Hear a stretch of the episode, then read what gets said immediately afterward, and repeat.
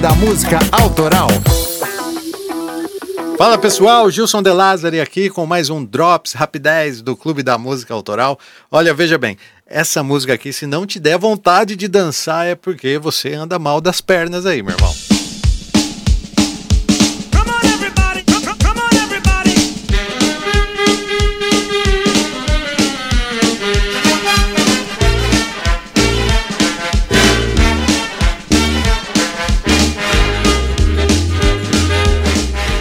Swing the Moody.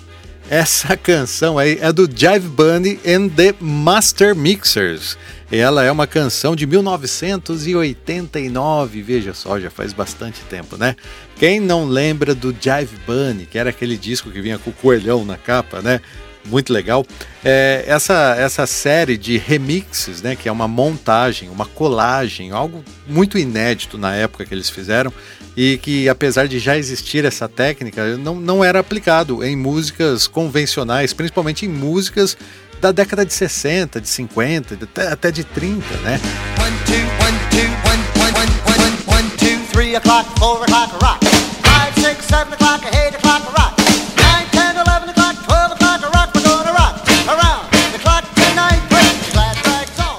Fizeram uma compilação daquelas músicas de jazz, de rock lá da, das antigas e deu muito certo. Foi produzido pela é, equipe pai e filho de DJs, o And and John Pickles. Eles tiveram, claro, problemas com direitos autorais, porque fizeram uma versão com as músicas originais e algumas músicas não foram liberadas nos Estados Unidos. Mas na Inglaterra não teve problemas com direitos autorais, lá foi liberado. E inicialmente, quando foi lançada, ela foi rechaçada pelos críticos e olha só como que as coisas acontecem. De repente, Swing the Moody vai para o primeiro lugar das paradas de sucesso, passando cinco semanas lá no UK Singles Chart. Simultaneamente, né, a música era auxiliada pelo personagem de animação Jive Bunny, que ajudou a música a se tornar um fenômeno mundial, alcançando posteriormente a 11ª posição da Billboard Hot 100 e foi o segundo single mais vendido daquele ano de 1989.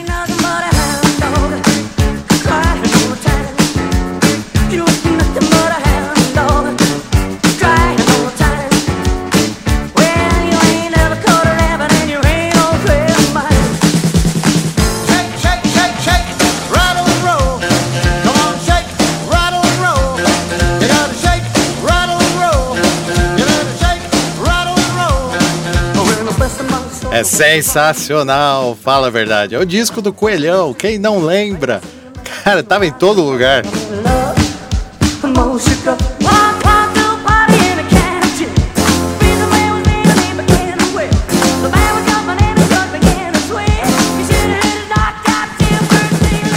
Swing the Moody começa com In the Moody, que é de Clint Miller, né, uma gravação de 1939, depois é seguida imediatamente pela colagem Rock Around the Clock, de Bill Haley, depois já vem com 30, The Little Richard, e Wake Up Little Susie dos Everly Brothers. A gravação também teve um pequeno trecho de 1954 com James Stewart os medleys europeus originais apresentavam as gravações também originais dos artistas. As legalidades impediram que algumas dessas gravações originais fossem reutilizadas na América, então precisaram regravar esses trechos. E para isso eles usaram é, cantores imitadores, né? E a versão ficou muito igual, ficou muito parecida e deu certo do mesmo jeito, porque o que nos atrai, o que nos deixa com, a, com, com o esqueleto remexendo aqui é exatamente o ritmo alucinante, que não, não é impossível ficar parado. Vocês entendem, né?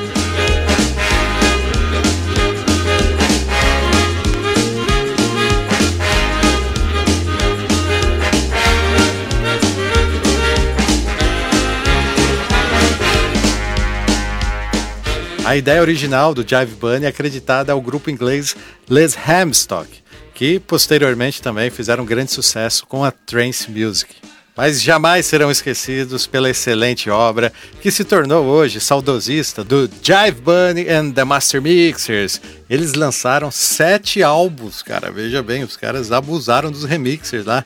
E desde 89 até 2002, quando foi lançado o último álbum da série Jive Bunny, que é o Ultimate Christmas Party.